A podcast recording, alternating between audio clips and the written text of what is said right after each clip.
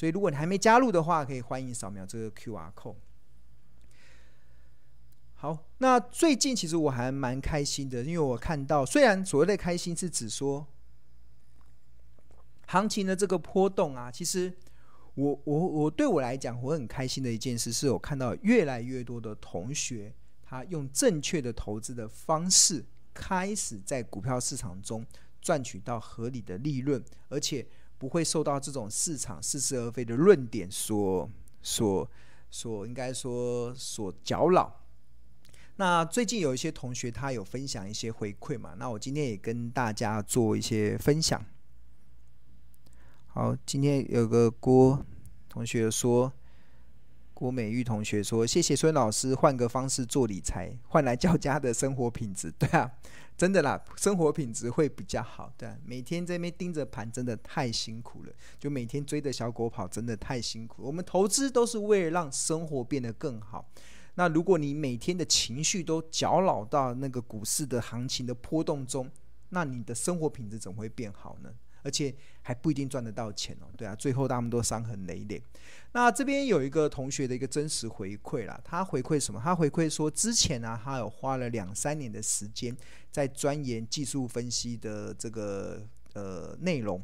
他甚至他还非常的认真的去上课，上技术分析啊，还上什么形态，有的没有了，两三年他都在花钱去上课，花时间去上课。诶，其实很好，我还蛮鼓励同学去学习的。但是他后来发现，怎么我花了两三年的时间去上技术分析的课，然后很认真的去钻研技术分析的各种均线啊、形态啊、各种的指标啊、各种的什么东西啊，但是两三年下来。他怎么觉得他自己没有像样的获利？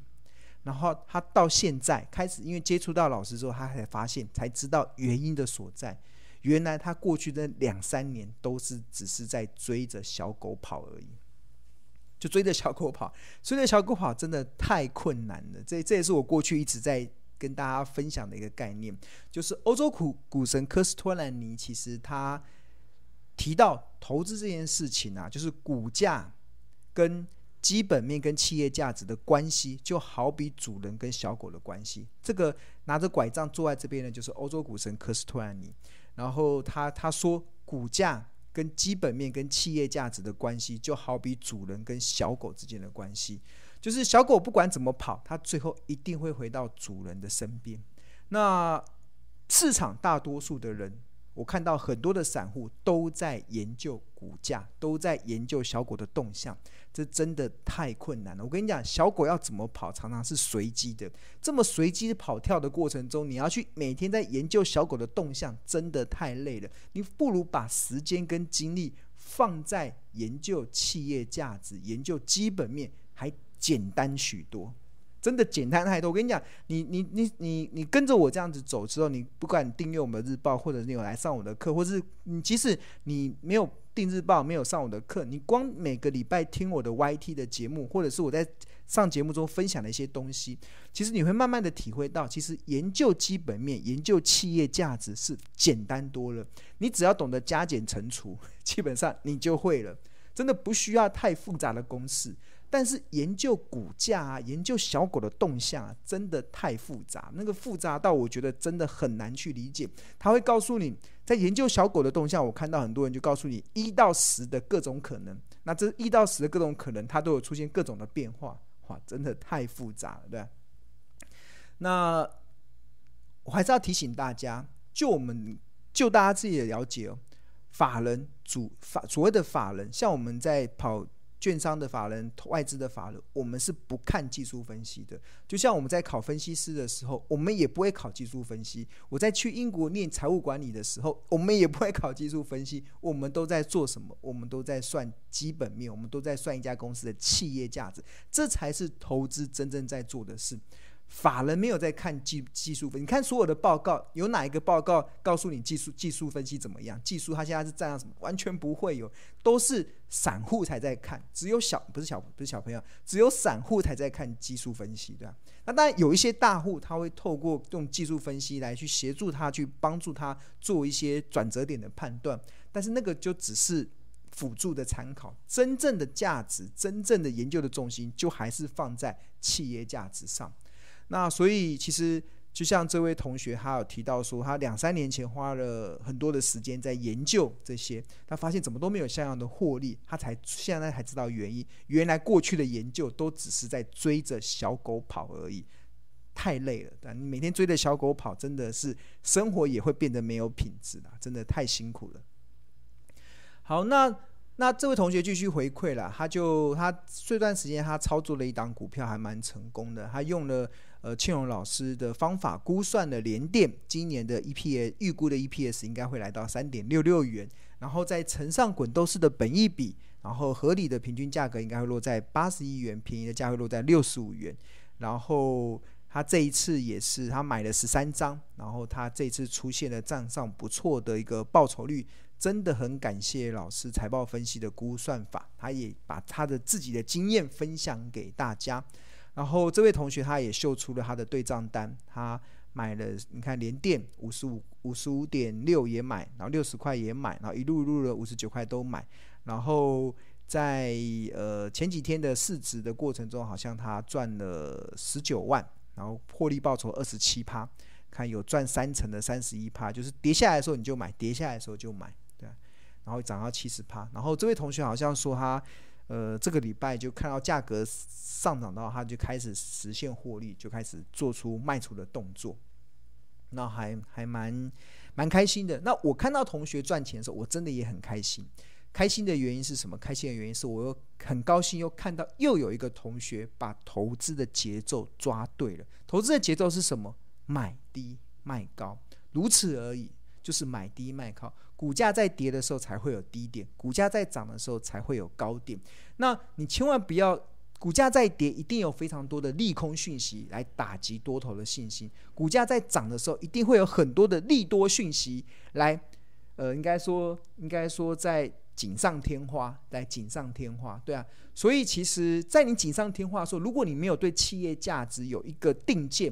你很容易被锦上添花的这利多讯息给搅扰了，你就每天都看锦上添花，就觉得好像很好。但是任何一家公司都可以透过财报分析计算出它合理的企业价值。假设一家公司合理的合理的股价是合理的切在一百块，那它便宜的价格可能在七十块，那七十跌到七十块你就敢买，然后跌到七十块的时候，一定我跟大家讲。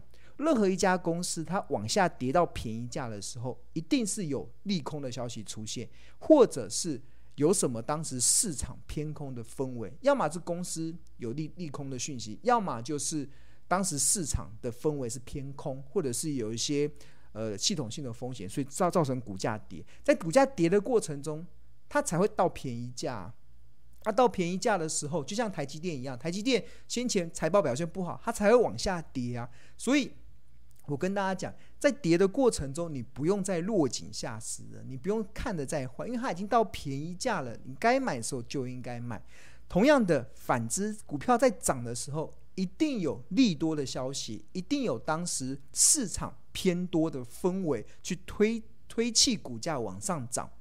那如果你被这些市场的这些讯息所搅扰，它明明已经涨到，比如说我们设一百三，它是它的昂贵价，或者是我们认为我们该到的目标价。那你到这个目标价，那你又看到市场有很多利多讯息，涨上来的时候一定会有利多讯息，所以你不需要再对这些利多讯息过度的解读，你就只要坚守一件事：涨到目标价我就该卖，涨到我们企业价值所计算出来合理的目标价就该卖，如此而已。大家有记得我讲的话吗？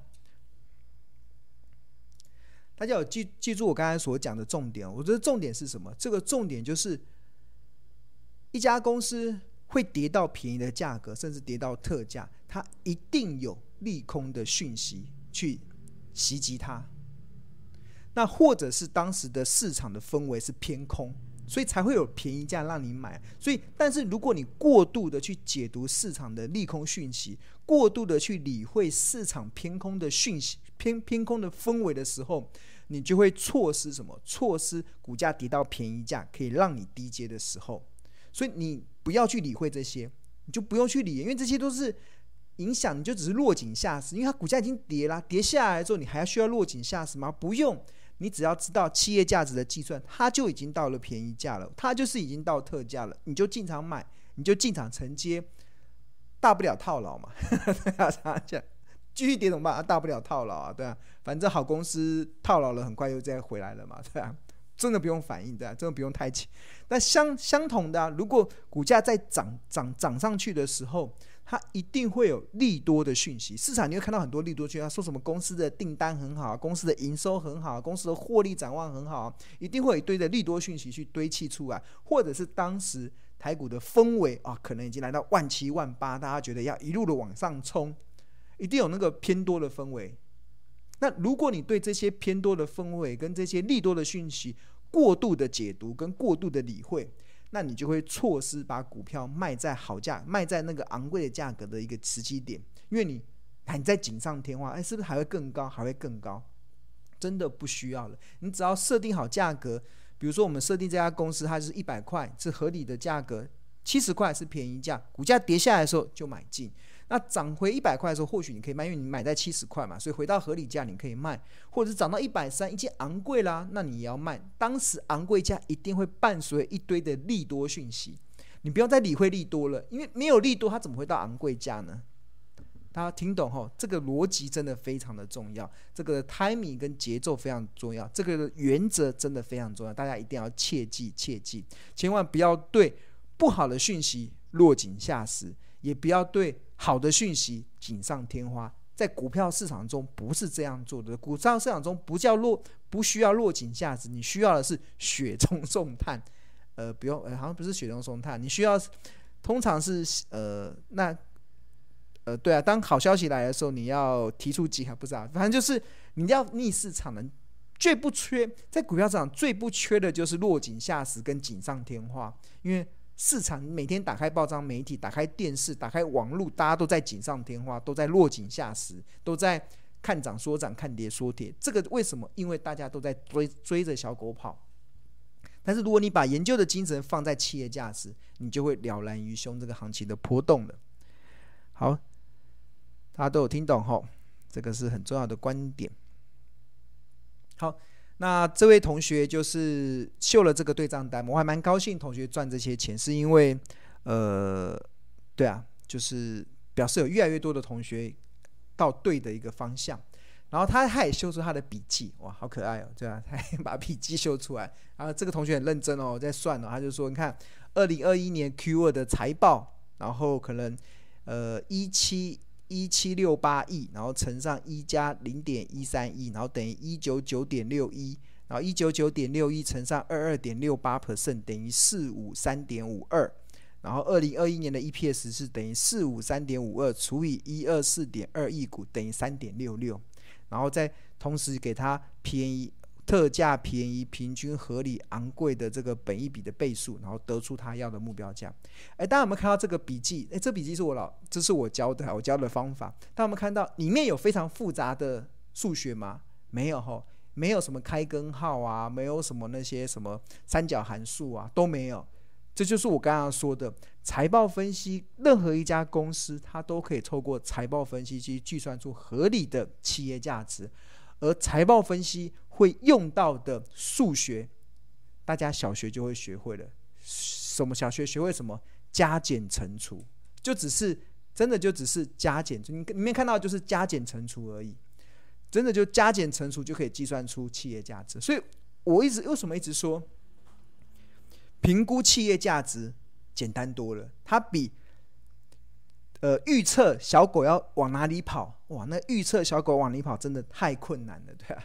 对啊，这个困难到，对啊，就是有些课上的很多啊，一上他把所有的方法全部告诉你，所有的可能全部告诉你，那当然当然一定一定一定一定可以啊，就他把各种的一百种可能全部告诉你，因为你要把这一百种的可能全部学会，然后它会变成哪一种，哎，不知道，因为不知道小狗它往哪里跑，这这就是我看到很多在研究小狗的门派。他们在做的一件事，就是告诉你所有的可能。那哪一种可能，那就不知道。对，对，对，那不是很可笑吗？就好好的研究企业价值就好，这才是投资正本清源在做，所有的法人在做的，所有的中实靠股票真正累积到财富的人在做的一件事。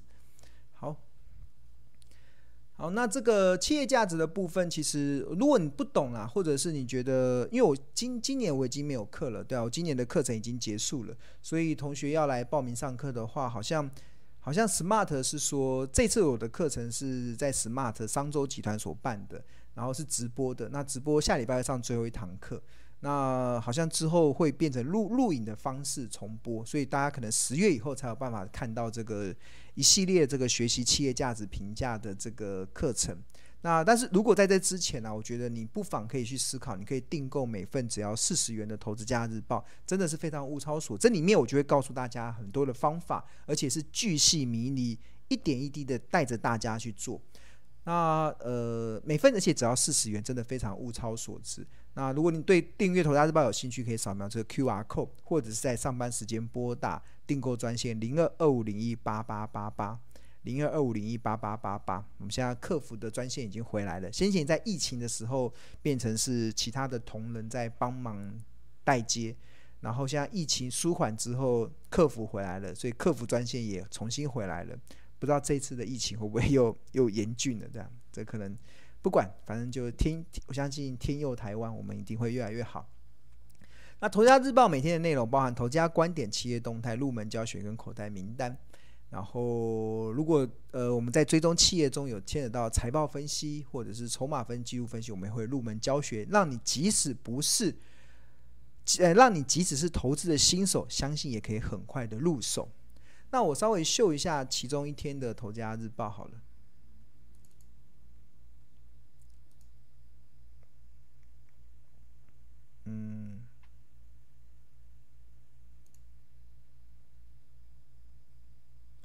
这个是好，这个是呃哪一天的？我看一下。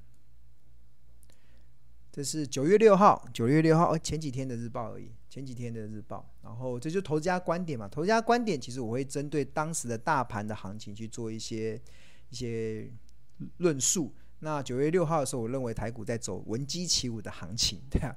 要话说什么？魏晋南北朝时代有位大将军叫祖逖，从小立志要报效国家。然后有一回在深夜的时候，听到鸡鸡啼的叫声。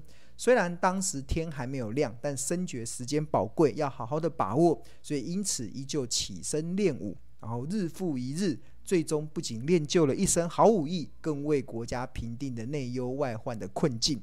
那自此之后，人们就以闻鸡起舞来比喻，要把握时机，要及时奋起行动。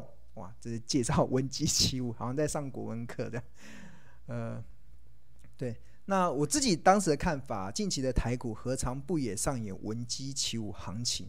那台积电的股价从八月二十号时候的最低点五百五十一元，快速翻扬到今天九月六号的最高点六百三十八元，两周的时间弹升了十五 percent，不仅带领台股站稳一万七千五百点，更印证了两周前的投资人若能把握时机，掌握好股票跌到好价格的契机。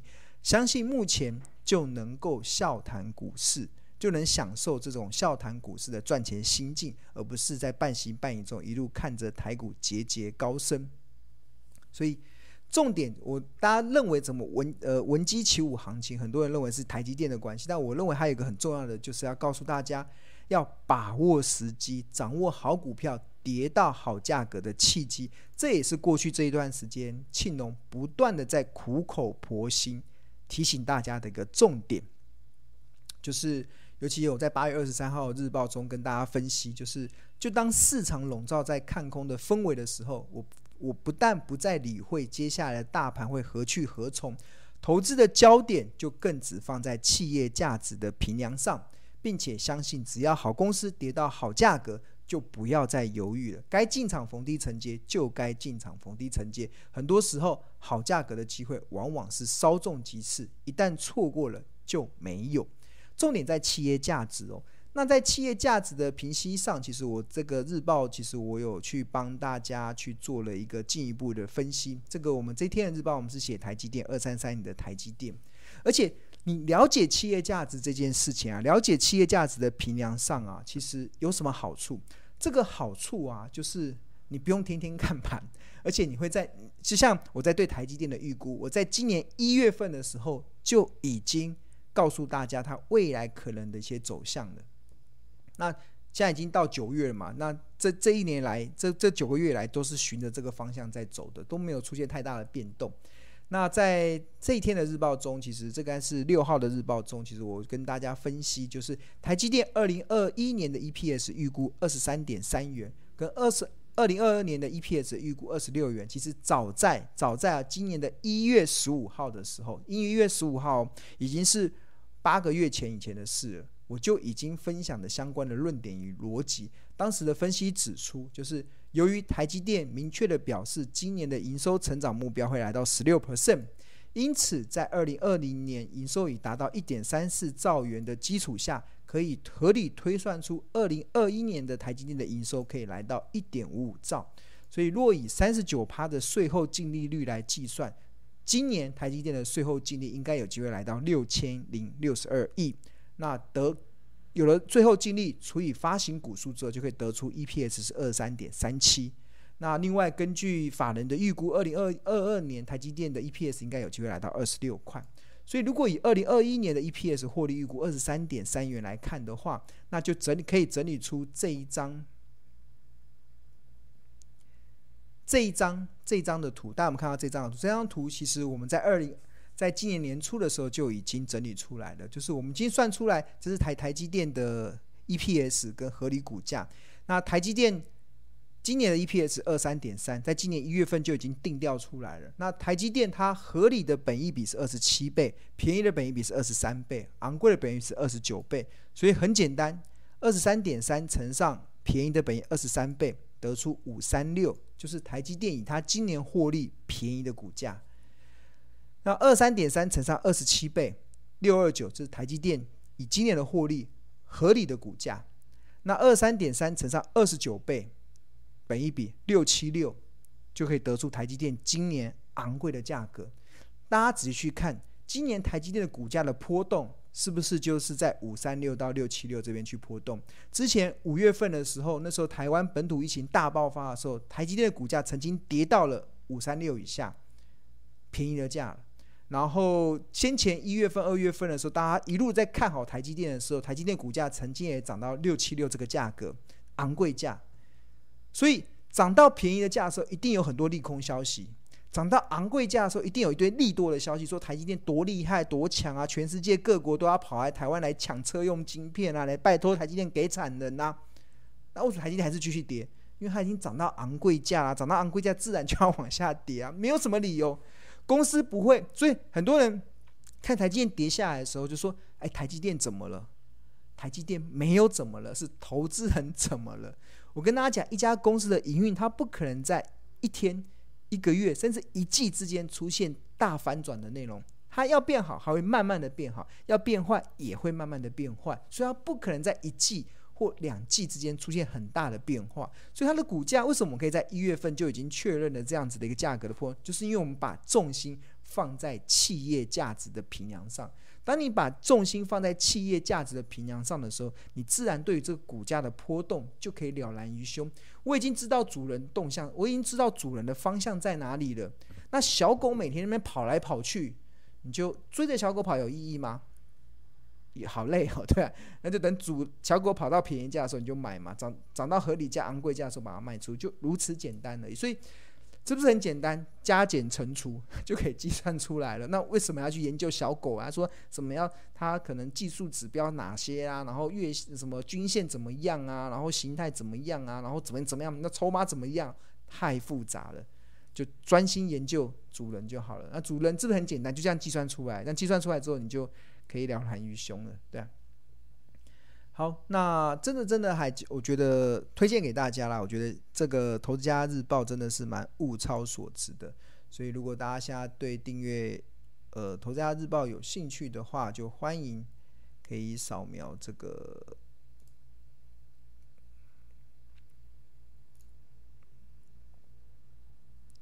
扫描这个 QR code。或者是在上班时间拨打订购专线零二二五一零八八八八零二二五一零八八八八，每份只要四十块。我从两千零九年一直写到现在，十三年了。对，很多人问说，为什么要每天写日报？对啊，每天写这些东西，一方面是研究是我的兴趣啦，另外一方面因为行，因为我觉得其实相较于现在很多的订阅制，可能一个月可能只有一周，可能只有一篇文章，可能还加个影音的什么内容。那我我反而是蛮花时间在这个这个应该说这个研究的上面啦。其实我像每一天写日报，其实。像我今我记得我礼拜一礼拜礼拜一的日报吧，还是对礼拜三礼拜三的日报，其实我是从早上哦早上从一直早上一直写到写到傍晚的时候。因为我要看很多资料嘛，我觉得，而且也就是说，行情的波动或许会提供我们一些观察的一些点，所以我觉得，而且我要看很多资料，所以我觉得真的还蛮物超所值的啊。其实相较于一般的订阅制，可能一周只有一篇文章或者影音观点，我们的日报真的蛮扎实的。就是我会告诉大家所有的方法，然后我觉得还蛮物超所值的，对啊。那因为这写这个是我的兴趣嘛，所以我就会一直写这些内容分享给大家。那也希望大家能够多多支持，对啊，让我们的小编能够稍微开心一下，不然不然他会觉得怎么怎么这么少人订阅？哎，也不少了啦，就我们经营已经十几年了，有一定的客户基础。好，那希望能够越多人知道，因为越多人知道，大家才会把股市当做投资的市场，才有办法去创造出合理的一些利润报酬。那加订阅日报的话，有一些优优点啊。第一个就是你，呃，我们有专属的日日报的订户有专属的赖群。那同我大部分其实如果关于日报的一些问题，我都会在这个赖群中，如果我有看到的话，我会去不管我们的助教回复或者是我自己回复，其实都会有。那第二部分，我们现在有多了一个加值的服务。所谓的加值的服务，就是你现在订购日报，你可以去免费的回看。过去几天的日报，比如说你以前对台台积电有兴趣，但是你可能订订日报的同时，我那那几天我都没有在写台积电，那你就可以跟小编说，跟我们的助教可以进入到我们的赖群，然后跟我们的小编私讯说，诶，我想要看关日报最近跟台积电有关的报告，那我们小编就会呃 send 给你，就会丢给你。所以有可以回看的服务，那这个这个是过去没有的，我觉得现在这个这个内容还蛮不错的，而且是完全免费，只要是日报的新订户，你都可以回去回看。那因为为了减少小编的 loading 啊，所以我们每一个人回看的这个篇数以五篇为主，就是你要明确，诶，你你要回看哪一天的这样子的。那这个还蛮蛮蛮不错，而且你可以现在定了，你可以回看过去五天的，那你基基本上你就可以知道我最近这五天在写什么。那我觉得这个，而且是现在目前都免费的，都可以物超，蛮物超所值的。